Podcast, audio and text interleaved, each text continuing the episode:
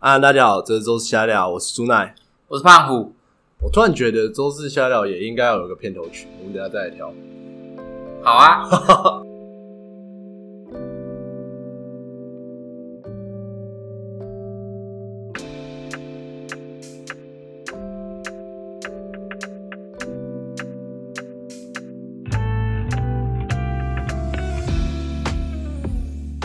好，我们今天的主题是：你要相信你，还是要相信电脑？这个故事是因为我们看到一篇文章，就是《飞鸟凉不凉》它的周报三十九回，它中间有讲到有一段是呃，愤怒鸟的开发商利用 AI 进行广告变现的优化过程。解释一下，我觉得你刚刚解释很好。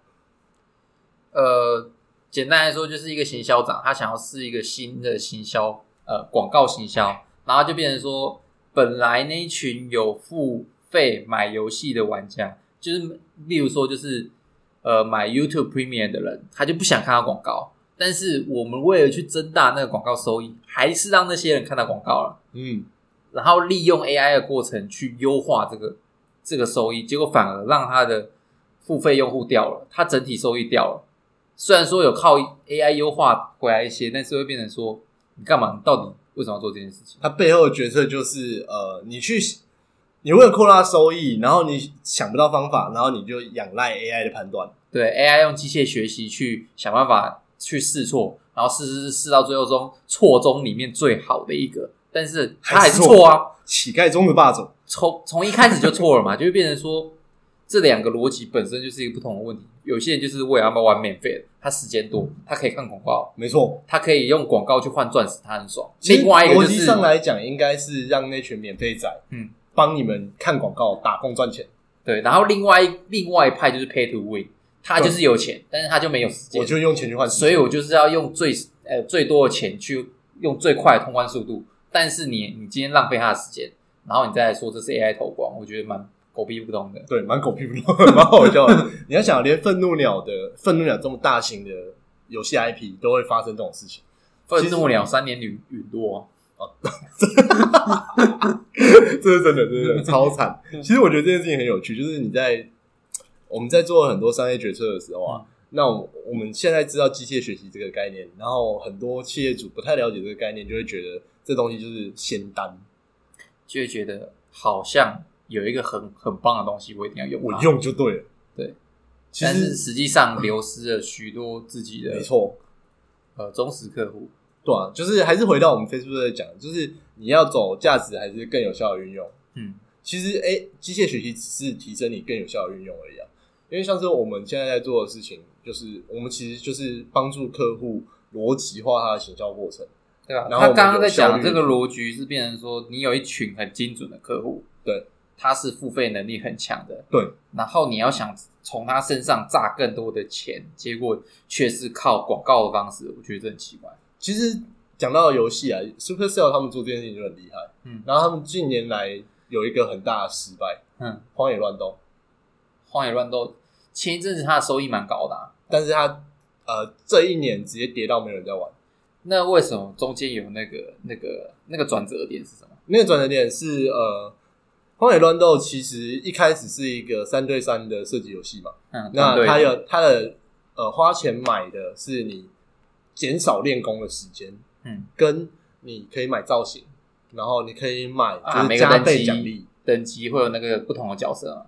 呃，等级也会持续开发的，但是你花时间也可以得到，嗯。因为其实手机游戏的核心价值就是你要么花钱，要么花时间，对然后游戏性让你两个东西都 OK，对啊，然后很短的时间就可以完成一个赛局。对，然后中间又有人力的不确定性，嗯。这是手机游戏本身的乐趣所在。嗯可是它会失败有一个很大的理由，是因为它的等级落差越做越大，嗯因为它毕竟是有点像是 DOTA 类的游戏，，Pay to win 嘛，对哎、所以对它现在变成 pay to Win 了。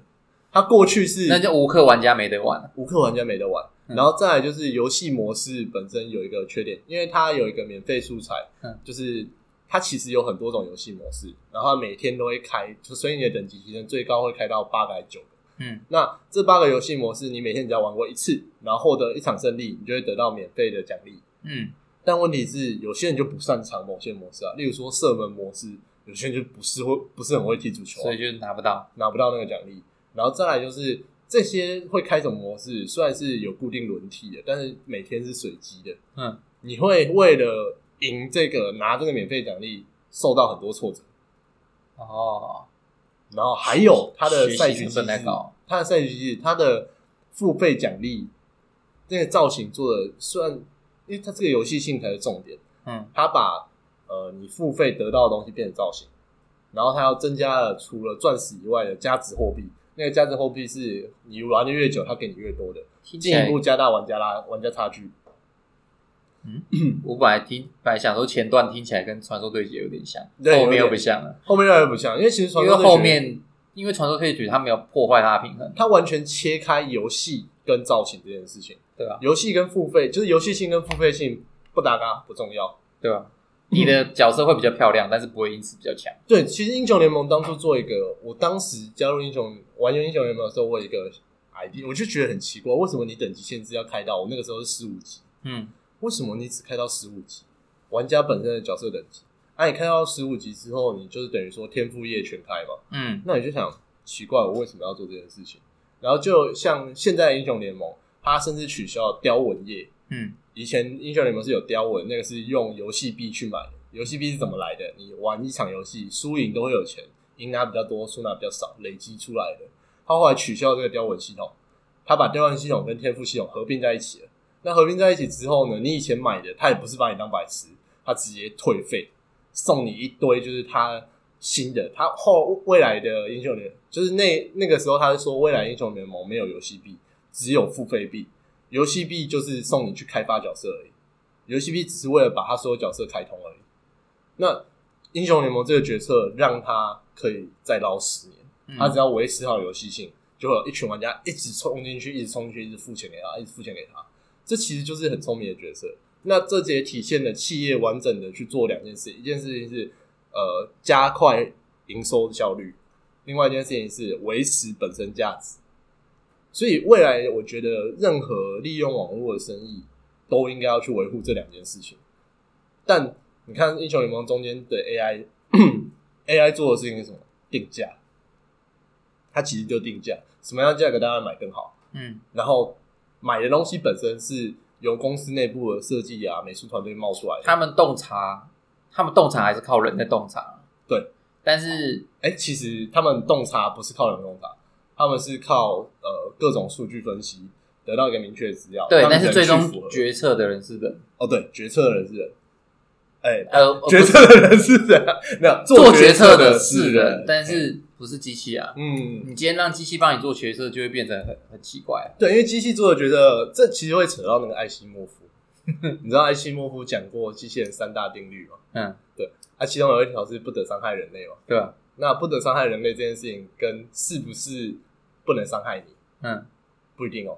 对吧？这东西会打架，所以其实机器人三大定律衍生了很多作品，就是正确的事情跟是不是该做的不一定，不一定。不一定符合。因为假如说你要维护人类的生存环境，最简单的方法就是把人杀掉九成，哦，对啊，适当的那个人数。截肢，真的是截肢。节育，节育，嗯，所以，哎，也这个时候也有也可以找到有人说，哎，有人说现在有同性恋发生，就是人类到了一定饱和度，嗯。然后有人拿那个六十只小白鼠做这样的群居实验，给他们充足的食物、完美的生活环境，然后小白鼠大概活过，好像然后他们就沉沦了嘛？没有，他们一开始沉沦，没有，一开始没有沉沦，到中期开始沉沦，中期开始沉沦，对然后后期就是没救了，对吧？这群人就直接进入族群死亡的阶段。对吧？就是自己玩自己的啊、然后也不去繁衍，然后生活也没什么目的。对，因为就不重要了。嗯其实我觉得机械学习最终会导向这件事情，机械学习只能部分去做这件事。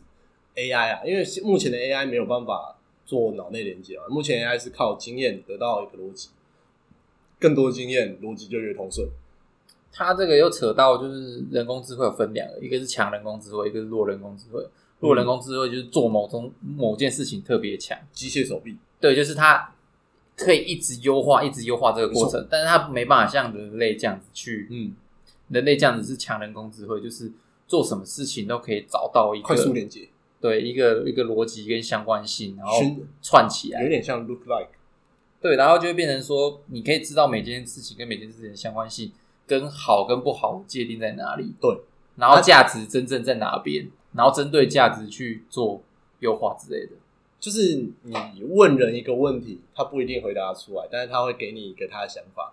对但你问电脑一个问题，他在讲他的想法的时候，他就会把他认为有价值的东西跟你讲嘛，对啊？那问电脑一个问题，他不是给你 A 就是给你 B，他会给你一个确定的答案，他会给你一个很准确的答案，他没有模糊空间。但是他不会给你形容词。对，那这就是 AI 其实最大的问题。那以现在人类来讲，我们还当然还是支持，就是让人来做决定嘛。可是嗯，也是有很多时候要靠电脑来做决定，因为人做决定是不理性的。例如说，我们今天开一个电动车好，嗯你把车给全部给机器人开，还是机器是辅助？没错，嗯，其实这个就很很有趣。前阵子有人在讨论，嗯，特斯拉的自动驾驶遇到电车难题会发生什么事？好像还是会直直上。对 就是目前的设定，特斯拉原厂的工程师有说，他就是硬上，嗯，选择损害最少的那一边。对吧？但是人没办法做出这样。那这个道德责任要算在谁身上？我觉得最终可能还是会算在车主身上，因为就企业来说，企业本身一定会卸责。可是就欧美来讲的话，基本上是企业负责啊。企业会负责，是因为美国政府的法院会告他。没错，欧美都这样那个什么，你没有跟我说这东西不能放微波炉啊？没有，然后那个美国法、美国政府那些法院的那些陪审团就会依照人道主义去哦，对，美国的陪审团陪那个陪审团机制，我觉得很有趣。嗯，就是你随时都可以，每个公民都有义务要去当陪审团。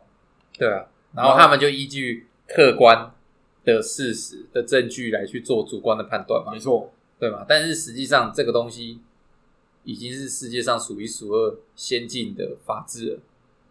这样真的先进吗？其实我很好奇。其实还是人治啊，只是本来变成说，因为台湾是法官一个人做决定，没错，但是欧美是一群人做决定，就是群众智慧跟精英智慧的差别。对啊，是也没错。可是呃，精英智慧是，其实我觉得精英智慧有个盲点，就是它还是它虽然有根源性，但是它是由客主观去解释。嗯，虽然我们都是说，但是我们在判断一个一件事情的好坏，我们会哎有个顺序嘛，这件事情会有发力情嘛，啊，我们可能会先考虑情。如果我们有办法把这个事件的所有证据输入进电脑，嗯，其实这考不好是一个机械学习可以使用的地方。啊，机械功底就演过了没有啊，机械公敌演的是那个人类三大条例，保护人类就是把它关起来。啊。他那时候不是有讲，诶，我忘记哪一部片，他有讲说，就是他会自自动去执法，你未来如果犯罪可能就那个是 Cycle，那个什么，那个那个那个什么 Cycle 怎么？那那那不是那不是电影，那是动画动画，动画啊，那是动画，那是动画。心灵制裁官就是他呃，反正我们经过机械，我们可以预测这个人会犯罪，先把他抓起来，避免犯罪。对啊，AI 可以做到这个程度嘛，但是那个人就还没犯罪啊。但你知道这部片到最后剧情走向是什么吗？AI 有问题，所以其实这部片到最后剧，看我爆雷了，靠背完蛋了，好不重要，反正会听我们的应该也不会去看那部啊。反正这个这个剧情走向导到最后是 AI 有问题。嗯，那我觉得他会这样设定，是因为他只有这个解法，才不会引起群众恐慌，才不会变成要有那个，因为它是商业作，嗯它不是要遗留千史的大作。嗯商业作就是要变现，因为日本有一个现状，就是呃，我们说的那种什么神作都不卖，它符符合那个普世价值，心理的期待。没错，符合心理期待。所以那部分其实一开始提的 idea 我觉得很有趣，但是到最后就不了了之，好像很多作品都会是这样。都是这样子。因为对了，没有，因为你就是做这些东西就是要赚钱嘛。你嗯这么多人协助他做一部动画，花那么多人力，那个时候日本动画是呃一秒十哎、一秒八张，嗯，你要想他整部片花了多少张，也对啊。很，手绘，有多少原画师，然后还有那个动画师。手操。哦，对，这里顺带夜配一下好了，嗯，《鬼灭》上了，鬼灭。还没上，还没上，但是我们剖出来的时候应该就上了，不确定，因为我朋友被邀请去首映，小叶哦，鬼灭哦，鬼灭在日本不是十天就破一百亿，对，嗯。疫情，而且日本疫情这么严重，十天破一百亿，他们是有梅花座吗？他们我不知道哎、嗯，其实应该，我觉得以日本来说应该是有，嗯，啊，梅花座搞不好日本那个剧院，但是他们场次实在太多，是这样吗？没有没有，他可能就是梅花座，但票价两倍，哦，这样更恶劣。好硬哦。我朋友跟我说，《鬼灭》这这个《鬼灭》，就算你已经懂剧情了，你被暴雷，你还会继续看啊？对你没有懂跟不懂都不重要，嗯因为它里面就是在阐述那个价值观，岩柱，然后出来一堆就是网红都说岩柱我攻，推荐大家去看。好，我们回到主题。其实我觉得就是呃，机械去执法这件事情，或许是某种可能性，但是它不能到最后一段，它只能辅助中间那一段厘清的部分，例如说证据分析，例如说以过去的案件来分析这个案件有可能要朝哪个方向去调查，嗯或者是有可能判例多会往哪边。但是如果真的做，就会影响法官决策。像是我我们昨天还是前天，我看一下哦、大概是几号啊？因为前阵子有一篇就是 有一个邓如文案件，哦，我看到你分享对我写那篇，因为我很好奇他上面，他后续的故事是什么。嗯哦，十月二十七号邓如文案，嗯，简单来讲是一个呃人伦悲剧，人伦悲剧，但是也是家暴防治法的开启。嗯那中间就是简单来说，是一个年轻的女生，她二十七年前把她老公杀掉，因为她老公不断的家暴她，而且家暴的程度非常严重，试图强奸她妹，然后甚至她自己就是因为强奸怀孕，只能嫁给他，然后暴打她老爸，然后威胁她全家人，然后偷钱还是什么一大堆的。嗯那、但是她老公超级有钱，一方四生，所以其实这就是一个流氓硬上床的概念。嗯那最后我有一个很有，我就是去查这件事后续，这个女生邓如文她的判刑判了什么？我就看查到说，法院判定他呃有罪，因为发生这件事情，你应该要寻法律途径去寻求帮助，嗯。但内文也有写到，其实当时的警察就不愿意帮助他，也无法帮助他。再来，法院说你不能因为你没有法律常识作为借口得到缓刑，嗯但实际上是他十五岁就被人家强奸到怀孕，嗯你要他怎么有法治的知识？嗯，还有呃，这就是法理情啊！啊，对呃法官一定是先重视法治对，然后再来还有一段是呃，因为他受到长期迫害，是在精神耗弱的状况。嗯可是法院判决他你没有精神疾病，因为你整个过程都记得很清楚，然后你甚至是在杀他之后自首的，所以你不能因为这些东西得到减轻。然后也还好，当时那个时候妇女运动刚开始，嗯。这个案件非常重大，所以当时的妇女团体就提出了向最高法院提出二审，嗯。二审之后得到就是呃三年徒刑，哎、反正就是从原本好像五年到七年，嗯。减缓到三年，最后一年半之后就假释出狱了。所以其实他整个受到刑罚是没有很严重的。但这件事情如果可以透过 AI 去审核的话，我觉得判例也会偏向法官这边。可是法官如果得到了这样的资讯，其实那会更快得到一个结论，就是、哦我因为受到这些迫害，所以我是有必然性发生的。这个算是一个，他也是被害者之一。嗯对吧？其实现在很多人在右派的人会骂左交，嗯就是因为他们进步到不讲理，嗯，追求呃，进步到不讲理是那些理是右派看不懂的啊。对，因为他们那些理都是价值。嗯，其实左派右派的竞争有点类似，像这样，就是价值跟有有效率跟合理价值观就不一样。价值观就不一样。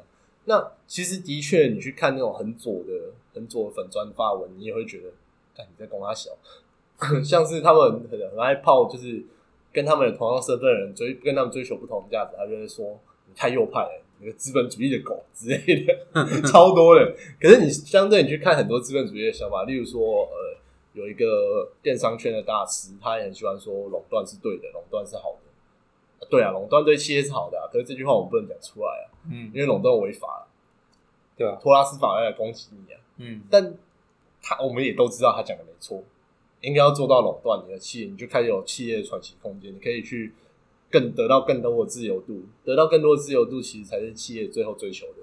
就是你已经有稳定的获利机制了，然后你有很多发展空间，这才是企业。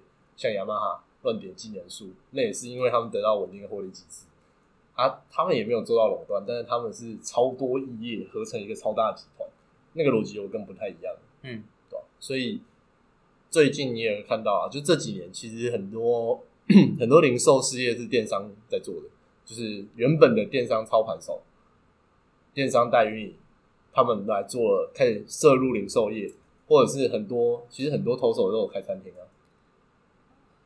应该说，呃，网络生意做久，你会想要做实体，因为你一天到晚在揣测消费者的想法，对，所以变得你但是到最后也不会，也不一定比较懂，但是你就会想要知道说，应该是很很懂那个把这个把这个逻辑放到实体的生意会不会 work？对，然后他们也知道，就是说电商有一块是做不到的事情，嗯，就是不会在网络上交易的人，就是不会在网络上交易，就胖虎自己也讲过一句话，嗯。他以前想要用广告解决一切问题，不可能，不可能，最后领悟这件事情，对吧？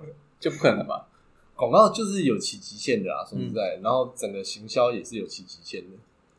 应该说世界上没有没有太极端的事情嘛，啊就算你把所有东西都 AI 化、人工化，你也会觉得还是有事情做不到的。嗯，没错。